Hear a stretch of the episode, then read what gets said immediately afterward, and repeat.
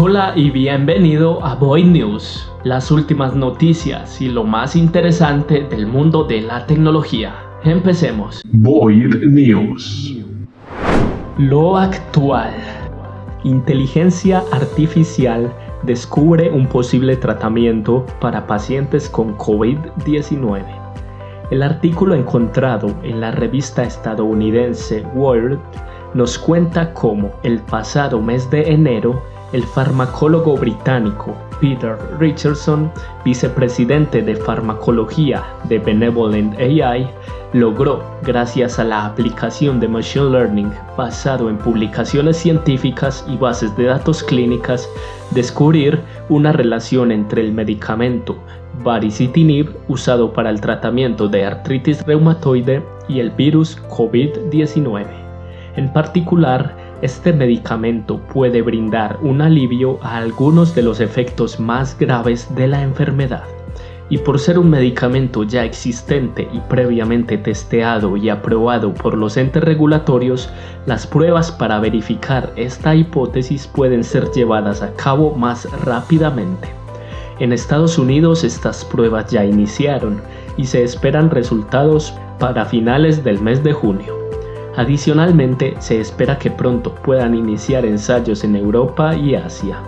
Benevolent AI es una empresa británica que busca integrar el mundo farmacéutico y de ensayos clínicos con la inteligencia artificial, buscando acelerar y optimizar la generación y validación de hipótesis en este campo. Sin duda, estos resultados nos muestran una dirección más que interesante para esta industria y la forma en que realizan su trabajo, acortando el tiempo y el esfuerzo necesario, algo que sin duda nos beneficia a todos. El recurso. Para los apasionados del arte, el Museo Solomon R. Guggenheim, que se ubica en Manhattan, New York, pone a disposición de todos un catálogo de unas 200 exposiciones que ha realizado desde 1936 y donde podemos admirar una vasta cantidad de obras de arte moderno y contemporáneo, que recoge artistas de la talla de Vincent van Gogh, el pintor neerlandés, Pablo Picasso, padre del cubismo, y Vasily Kandinsky, pintor ruso y precursor del arte abstracto en la pintura. En el catálogo tenemos la opción de buscar por artista, año o movimiento artístico, así como la posibilidad de descargar las exposiciones en formatos como Kindle o PDF, aunque para esto debemos registrarnos en la página totalmente gratis. Si no queremos registrarnos o solo queremos echar una ojeada, la web nos da también la opción de ver el archivo en el navegador y de hacer zoom para no perdernos ni el más pequeño detalle de ninguna de estas obras maestras que marcaron la historia y que ahora están a nuestro alcance a un solo clic. Simplemente imperdible. El link para poder acceder a este recurso lo encontrarán en las notas del episodio. La herramienta Vamos ahora a ver una aplicación web muy útil e interesante y a la vez bastante sencilla. Un típico ejemplo de hacer una sola tarea pero hacerla bien. Hablamos de Size.link, una aplicación que nos permite mediante realidad aumentada desplegar en nuestro entorno la representación tridimensional de una caja, con un margen de error entre 1 y 2 centímetros. Sí, solo una caja en realidad aumentada. Muchas veces entre más sencillo mejor y es que su uso está dirigido a las tiendas en línea y al posible comprador que no sabe si encargar aquel sofá por miedo a que sea demasiado grande o pequeño para el espacio que tiene. Para las personas que al ver las dimensiones del producto que queremos adquirir pues no tenemos esa capacidad de hacernos una idea precisa de su tamaño, o para poder ver si el espacio que ocupa en nuestro escritorio se adapta a lo que necesitamos tenemos la opción de integrar esta aplicación con nuestra página web, cualquiera que ésta sea y para el fin que se nos ocurra, pudiendo hasta compartir nuestras cajas a través de un link para que pueda ser visto el resultado por alguien sin necesidad de que él o ella deban indicar las dimensiones. Una de las características que más vamos a apreciar es el hecho de no necesitar bajar ninguna aplicación adicional, ya que todo el proceso se realiza en el navegador y todo esto completamente gratis. Eso sí, no en todos los dispositivos va a funcionar, sobre todo en los móviles más antiguos, debe ser en caso de iOS la versión 12 y superiores y en el caso de Android se debe contar con soporte para ARCore en la versión 1.9 y superiores. En las notas del podcast estará el enlace donde podremos mirar la lista de móviles soportados y claro, el link para conocer más acerca de este proyecto. La opinión la transformación digital se trata del talento, no de la tecnología.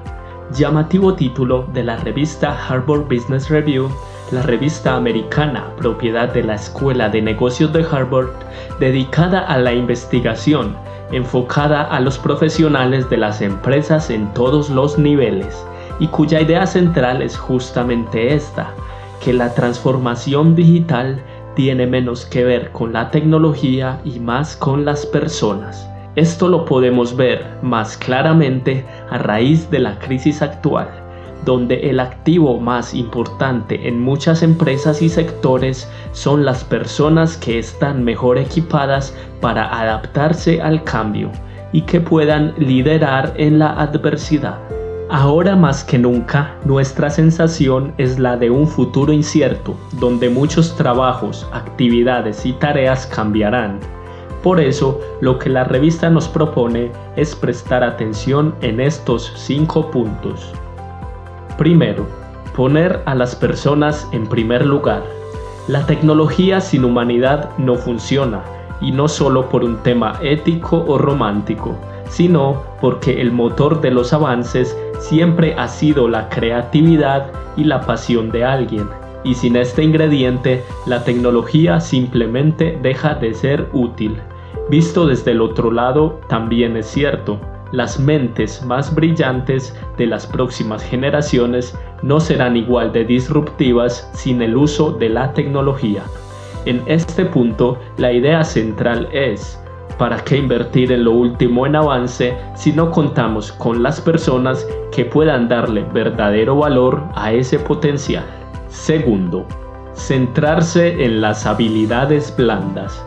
Adaptabilidad, curiosidad, flexibilidad.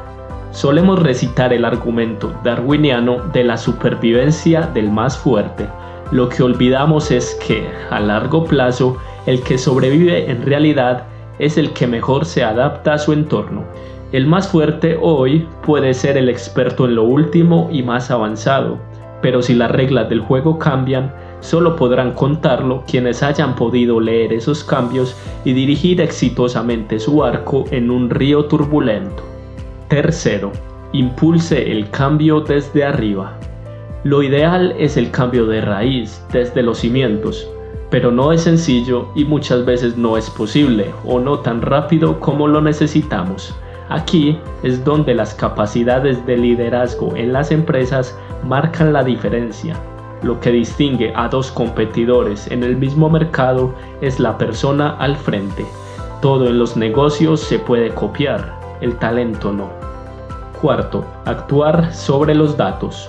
Sin duda algo que marcará la diferencia y desde ya lo está haciendo en todos los sectores del mercado es reconocer que los datos tienen valor, mucho valor.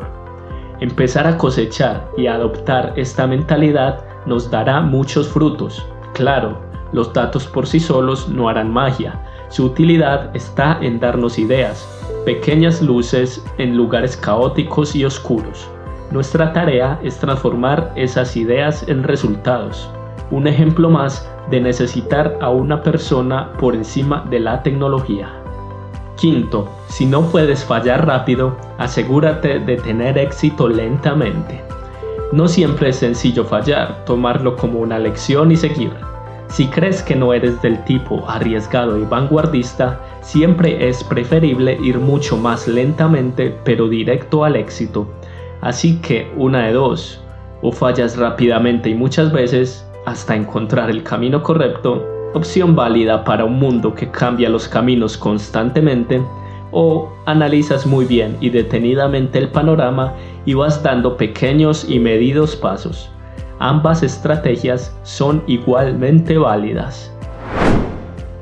Y bueno, hasta aquí el episodio de hoy de Void News, el podcast de la página web Void Programación, donde encontrarás un montón de recursos para el mundo de la programación, cursos, tutoriales, libros, consejos y mucho más para seguir creciendo en este apasionante mundo. Recuerda suscribirte al podcast para no perderte ninguno de los nuevos episodios. También te invitamos a que le eches un vistazo al nuevo curso que viene de la mano de Void Programación, Cocos 2D para Python, una librería para el desarrollo de juegos. Te invitamos a que lo busques en voidprogramación.com y en su canal de YouTube, Void Programación. Muchas gracias por escucharnos y los esperamos en el próximo episodio.